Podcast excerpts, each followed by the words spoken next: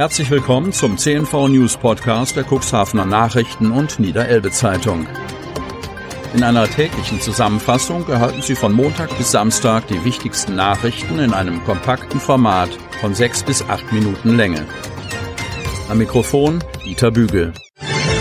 Unternehmen haben die Möglichkeit, ihre Produkte oder Dienstleistungen in unserem täglichen News-Podcast per Werbespot bereits ab 349 Euro mit einer Laufzeit von sechs Tagen zu präsentieren.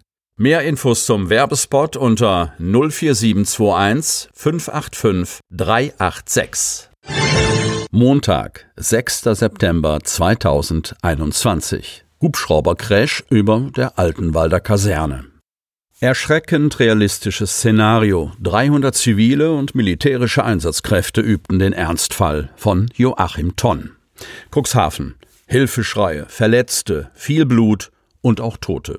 Über der ehemaligen Hinrich-Wilhelm-Kopf-Kaserne war es zum Zusammenstoß zweier NH-90 Marinehubschrauber gekommen. Zum Glück nur eine Rettungsübung. In Echtzeit, alles andere wäre unrealistisch. So der Flugsicherheitsstabsoffizier des Marinefliegergeschwaders 5, Fregattenkapitän Stefan Schröder, über das erschreckend realistische Szenario. Der eine Hubschrauber war wie ein Stern vom Himmel gefallen, hatte entsprechend hart aufgesetzt und sofort Feuer gefangen. Dort waren Tote zu beklagen. Dem anderen Piloten gelang es, eine harte Notlandung hinzulegen, schwer und leicht Verletzte hier. Sirenen heulten am Sonnabend über Altenwalde. Um zwölf Uhr wurde die Übung gezündet und eine Großschadenslage ausgerufen. Mayday, Mayday, Mayday, hatte der Hubschrauberpilot noch als Notruf an den Tower abgesetzt. Klartext für eine Alarmkette, um entsprechende Leitstellen zu alarmieren. Ein Großaufgebot von Feuerwehr, Einsatzkräften und die Fliegehorstfeuerwehr aus dem Marinefliegerstützpunkt Nordholz rauschten nach wenigen Minuten auf das Gelände, um die Rettungs- und Bergungsmaßnahmen einzuleiten, durchzuführen und abzusichern. Erstes Ziel war es, Überlebende zu sondieren. Zweitens, sich ein Lagebild zu machen. Wie sieht das Feuer aus? Können die Überlebenden zuerst behandelt und zum Transport vorbereitet werden? Zusätzliche Herausforderung, bei dem Brand sind Kohlenfaserverbundwerkstoffe, sogenannte fiese Fasern, freigesetzt worden, die sich als Mikropartikel bei Inhalation in der Lunge festsetzen können und krebserregend sind.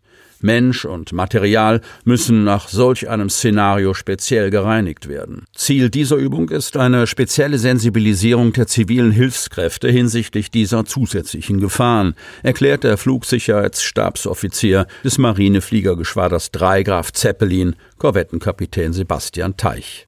Die Zusammenarbeit zwischen Bundeswehr und zivilen Blaulichtorganisationen hatte oberste Priorität. Vor allem zu Beginn einer derartigen Unfalllage gilt es, zügig Ordnung in das Chaos zu bringen. Ein Schwerpunkt liegt daher beim koordinierten und gemeinsamen Aufbau einer technischen Einsatzleitung, kurz TEL, sowie der örtlichen Einsatzleitung EL und die Abstimmung aller Maßnahmen in der Brandbekämpfung, Rettung und Bergung. Eine reibungslos funktionierende Kommunikationskette ist dabei der Schlüssel zum Erfolg, betonte Carsten Holdgreve, Kommodore des MFG 5. Die Flugunfallübung mit insgesamt 24 Verletzten hielt einen ganzen Ortsteil bis in den Nachmittag hinein in Atem. Ungefähr 300 zivile und militärische Rettungskräfte waren im Einsatz. Nach Abschluss der Lösch- und Rettungsmaßnahmen startete am Nachmittag auch für die Polizei mit 100 Angehörigen der Polizeidirektion Oldenburg ein praktischer Übungsteil, der sich am Sonntag fortsetzte. Durch Modder und Matsch.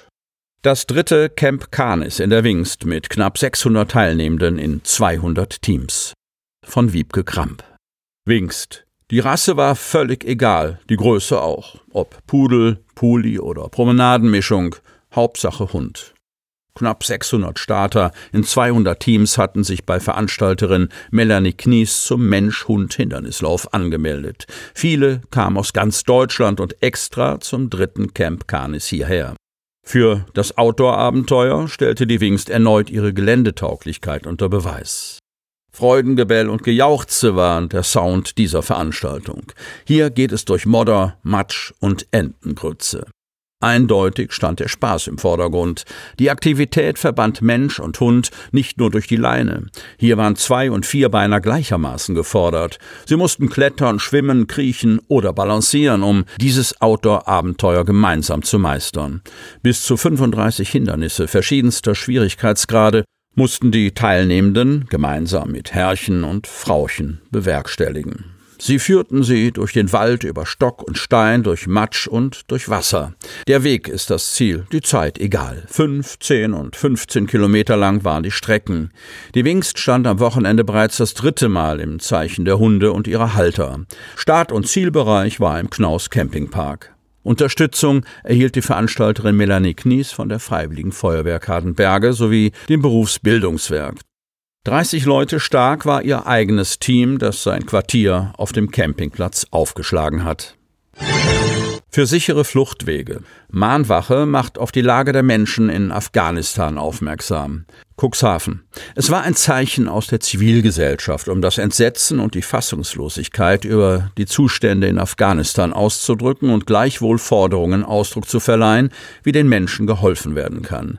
Das Initiativbündnis Seebrücke Cuxhaven und umzu mit Marianne Preuß und Dr. Gisela Penteker, der Arbeitskreis Asyl sowie der Initiative Kadenberge hilft, hatte Sonnabend zu einer Mahnwache auf dem Kämmererplatz geladen. Rund 60 Teilnehmende, darunter auch auch Familien und junge Männer aus Afghanistan beteiligten sich an dieser Kundgebung. Es wurde ein ganzer Katalog formuliert. Darin heißt es unter anderem, vor allem Menschen Schutz zu geben. Deutschland müsse seine Verantwortung für die Ortskräfte und ihre Familien wahrnehmen und für sichere Ausreise sorgen. Der enge Familienbegriff müsse um volljährige Kinder und Großeltern erweitert werden. Alle Menschen, die durch die neuen Machthaber bedroht seien, also besonders Frauen und Mädchen sowie Journalistinnen und Medienschaffende, müssten die Möglichkeit erhalten, das Land zu verlassen. Hoher Schaden bei Feuer in Wohnhaus. Feuer in einem Wohnhaus am Fichtenweh in Hemmoor.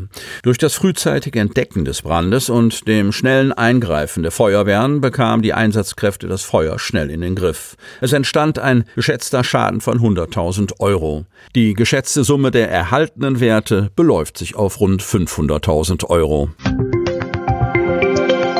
Sie möchten noch tiefer in die Themen aus Ihrer Region eintauchen? In unserem CNV-Themen-Podcast auf Tauchgang gibt's alle 14 Tage per Interview interessante Personen, emotionale Stories und bemerkenswerte Projekte aus dem Landkreis Cuxhaven direkt auf die Ohren.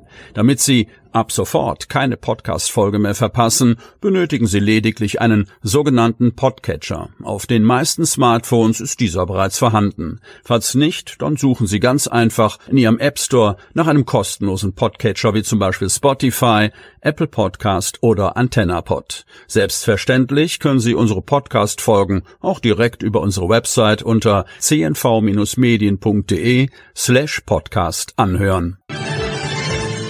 Die hörten den Podcast der CNV Medien, Redaktionsleitung Ulrich Rode und Christoph Käfer. Produktion Rocket Audio Production.